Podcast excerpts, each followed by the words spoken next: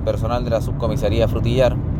en calle Regidor Catalán, frente al número 347 de dicha comuna, logra el control y fiscalización del individuo identificado como Luis Díaz Vidal, quien al ser consultado en nuestros sistemas institucionales arrojó mantener una orden de aprehensión vigente por el delito de homicidio del juzgado de garantía de Puerto Varas. Dicho imputado era buscado hace meses por personal de carabineros y la PDI.